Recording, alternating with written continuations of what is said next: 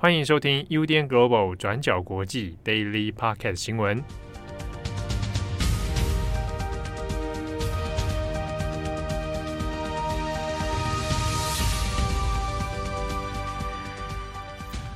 欢迎收听 UDN Global 转角国际 Daily Podcast 新闻。我是编辑惠仪，我是编辑佳琪。今天是七月一号，星期四。那么今天我们有几则新闻要跟大家更新。好，那首先第一条呢，我们先来看，在今天有一个很重大转折的 Me Too 案件，就是天才老爹比尔·寇斯比。二零一八年的时候，他的这个性侵案，在当时呢，他被判了三项加重性侵。不过呢，在今天出现了一个逆转的判决结果，就是他从三项加重性侵呢，突然变成了这个无罪释放。那但是呢，这整个审判过程呢，其实是相当技巧性的，那也没有说真的很碰触到整个性侵案的核心。那在今天的这个释放消息出来以后，也引发了非常非常多的争议。那我们来从头跟大家解释一下这个天才老爹比尔·寇斯比的性侵案到底是怎么发生的。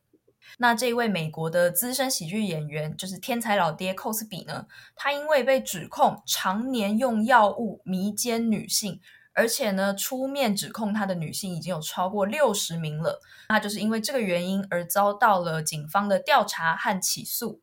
至于寇斯比他本人最早的这个犯案指控，其实是从一九六零年代到七零年代就开始了。因此呢，很多数的女性最后就算出面指控，最后呢还是会因为证据不足，还有过了这个追诉期的时效性，而没有办法成功立案。不过就在二零一八年的时候，其中终于有一个女性的案件成案了。那这名女性呢，她叫做安杰莉亚·康斯坦。那康斯坦呢，她是一个大学的女性篮球员。康斯坦呢，她就指控说，比尔·寇斯比在二零零四年的时候，曾经以讨论工作为理由，邀请康斯坦呢前往他的家里。结果呢，就在寇斯比的家里遭到了下药，还有性侵。那最后呢，这个康斯坦案在法院成案之后，二零一八年法院终于判决寇斯比是三项加重的性侵罪。那因此寇斯比呢就入狱服刑了。他也是在整个 Me Too 事件里面最早被判有罪的一个男性。那不过呢，寇斯比入狱到现在已经三年了，他也在监狱的期间不断试着想要上诉。那这次之所以会无罪呢，是因为其实有两个原因啦。那第一个原因呢，主要是因为寇斯比他的律师所采取的这个打呃打上诉的策略，是主张说当初康斯坦案也是因为年代久远，就虽然发生在二零零四四年了嘛，但是当时离现在很久，那也缺乏真正的关键证据。那所以呢，在诉讼策略上就是改采民事诉讼途径，因为取证啊或者是裁判是相对容易的。那当时呢，在检察官的承诺下呢，检察官这边就跟寇斯比达成了一个所谓的不起诉协议，就是指说，如果你在民事诉讼上愿意坦诚犯案，我们就不会做这个刑事起诉的行动。所以呢，寇斯比同意了这项不起诉协议，因此在当时他就做出了承认自己的确有下药性性侵康斯坦的陈述，就是他确实已经承认自己有下药以及性侵的事实了。那当时呢，这个民事的诉讼案最后就是以双方和解来告终。但是呢，到了后来，二零一五年开始，逐渐又有更多的女性出面爆料，都出面指控说，寇斯比是用一样的手法来对他们下药性侵，都是假装说，哎，我是你的那个好朋友啊，我是你一个年长的导师啊、前辈啊，那我就是可以跟你谈谈人生烦恼，或者我可以提供你工作机会，那你可以到我的家里或到我住的饭店来找我，我们可以谈一谈。那但是呢，当这些女性前往他的住处以后，喝下他给的饮料，最后就会不省人事。而且当他们醒来的时候，往往都会发现自己已经遭到性侵了。有非常多的女性出面指控，那这个情节几乎都是大同小异的。也是因为这些女性的出面，在二零一五年开始呢，又有另外一位检察官，他就重新检视了当年这个康斯坦跟寇斯比的那个案子的证词。那最后呢，就决定以寇斯比当他当时承认。犯罪这个证词当成刑事告诉的证据，所以呢，在这一次的刑事案件，他之所以呢被判刑这个三项加重性侵，诶，也是因为当时他留下的这一些话语的证据。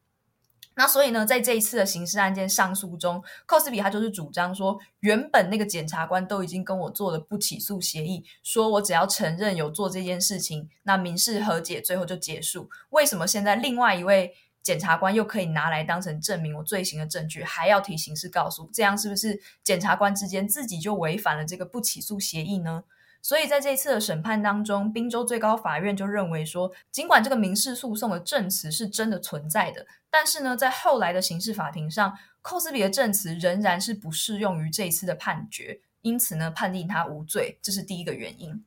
那至于第二个原因呢，则是在于这个宾州最高法院，他就认为说，在当时的这个判决之中，除了康斯坦本人以外，另外还有五名女性，她也愿意出庭当证人，指称呢自己也在不同的时间地点遭到寇斯比下下药性侵。那不过这些证人的说法，因为我们知道说前面有提到很多案件都发生在年代久远的时候，那缺乏证据啊，或者是已经超过追诉期了，所以这五名女性她们的指控都是没有办法各自成案的。那这些没有办法成案的说辞，其实你如果严格审视的话，你没有办法证明它到底有没有发生嘛？他们可能还存在于像是一个传闻这个阶段。那这些你所谓的传闻有没有办法当成康斯坦案的证词呢？这就是辩方的律师他们所主张的一个点。寇斯比的律师呢，就认为说，证词跟这个案件之间没有直接的相关性。就算有很多人指控寇斯比是性侵大魔王，也不代表他真的有性侵康斯坦本人。那在美国的法律判案来说，虽然说这一类的传闻证据是美国司法上很重要的一个参考的指标之一，到底有没有办法真的作为裁判的依据，仍然呢是非常 case by case 的。那事实上呢，其实，在温斯坦案当中也有相当类似的状况出现。到底这些女性受到性侵的传闻，或者是出面说明，但是没有法律证明他们真的有发生过的这些罪行，有没有办法当成证词呢？也都还是一个需要。再更详细检视的地方，那所以这次的宾州最高法案就基于上面两点，觉得说寇斯比他没有得到一个公平受审的机会，因此呢，即刻释放寇斯比出狱。那在今天他无罪释放之后，他就表示说：“我从来没有改变过自己的立场啊，我始终相信自己很清白啊，感谢大家，也感谢法院等等的。”那他在离开法院的时候，也比出了一个胜利的 V 字手势。他甚至呢还指出说，这一次的获胜是黑人的胜利，因为美国司法总是长年以来对黑人不公。但是呢，他将高调出狱的这个行动，还有他的这些说法，也引起网络上很多人士是对他感到不满的。因为在这一批指控寇斯比性侵的受害者当中，也有很多是黑人女性。难道这些黑人女性她们所提出的指控陈词就不是黑人的说法吗？那另外呢，在网络上也有很大量的女性证词来描述她们过去详细的这些受害内容。其实呢，大家都谈得非常详细。那也可以参考我们在二零一八年的过去二十四小时文章，还有今天我们所做的相关报道。其实我们都已经非常详细的把每个女性的受害的说法都已经写上去了。那就在今天的这个判决结果出来之后，康斯坦呢和他的律师就表示说，宾州最高法院是相当让人失望的。他们说，今天关于比尔·寇斯比的裁决不仅令人失望，更严重的是会令人担忧，因为他有可能会阻碍了未来其他性侵幸存者想要寻求正义，或者呢可能会强迫这些幸存者们在未来要提出刑事诉讼或是民事诉讼之中都遇到一些困难的选择。好的，那么今天第二则，因为是七月一号。这一天是中国建党一百周年，也是香港主权移交第二十四年，所以第二则要跟大家更新的就是有关于中国跟香港的新闻。就这一天到底发生了什么事情？首先是中国建党一百周年的这个大会。针对这个建党一百周年呢，外界其实也有很多的分析，像是就有在想说，诶，所以习近平的演讲内容会代表着什么意思？那建党一百周年的前夕，中国做了什么事情？未来的方向又会怎么走？等等。但是基本上这一些学者或者是外界的共识都是说，中国非常看重这一次的纪念日。那为什么看重呢？主要是因为今年除了是整数一百周年之外，这也代表说中国共产党已经执政了七十二年，也就是等于历史上执政时间最长的共产党。那么借着七月一号建党一百周年这一天，你等于也可以就是去跟外界宣扬中国模式的一个很好的机会，也向外界表示说，你看，除了西方民主制度之外，中国的共产党模式也已经走出了另外一个成功的典范。所以在今天七月一号早上，建党一百周年的这个大会是在北京的天安门广场上面隆重举行的，现场就聚集了好几万人，又准备了一系列的节目。像是今天的大会上面，虽然没有就是呃中国一贯非常大的一个阅兵模式去展现他们的大规模武力，但是还是有直升机带着旗帜飞过天空，然后组成一百这样子的一个字形去庆祝建党一百周年。那同时还有准备就是最先进的战斗机组飞过天空，整个现场整个广场就是非常的澎湃激昂这样子。那在这个大会的开幕仪式上面呢，也有表演者去高呼口号庆祝党的领导。他们高呼什么口号呢？基本上就是我这边复述给大家听，叫做“听党话，感恩党，以及跟党走”。那么同时，他们还有喊的口号是这八个字，叫做“请党放心，强国有我”。那如果大家有看今天这个建党一百周年大会上面的直播，或者是你去找相关的影片，你就可以看到广场上面全部的人都一起喊着“请党放心，强国有我”，而且是一再重复的这样子的一个画面。那习近平人在哪里？他在天安门的城楼上来看这样子的一个画面。那当然，建党一百周年，习近平也是有发表演讲的。那这个演讲的内容不外乎，其实也是非常中国模式、非常战狼模式的一个内容。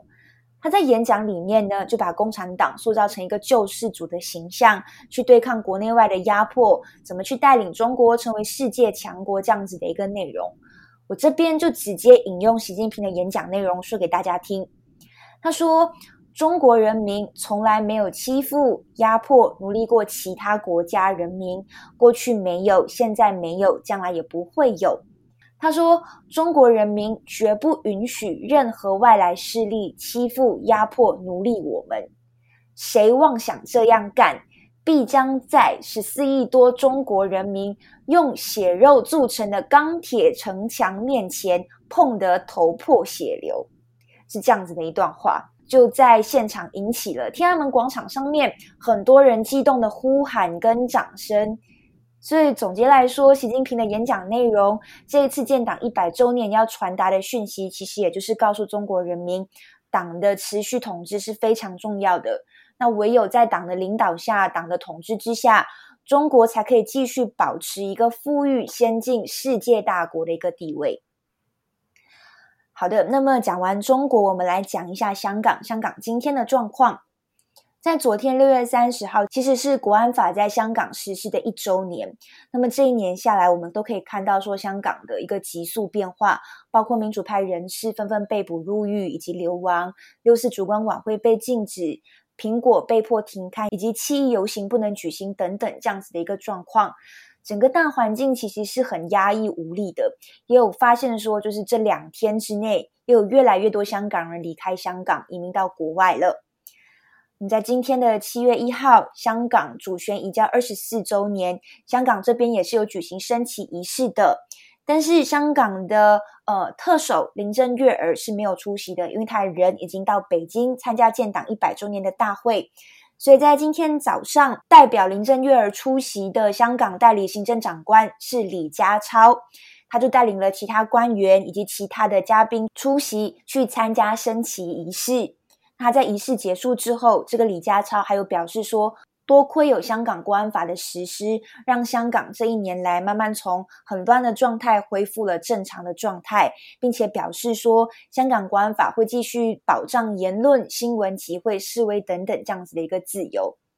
那话是这样讲，但是香港的整体社会的呃气氛可能是比较低迷的。我们可以看到说，今天全香港的。报章头版头条都是一片红，这篇一片红指的是他们的标题清一色都是热烈庆祝中共成立一百周年，香港特区成立二十四周年这样子的一个全副广告，全部都长得一模一样。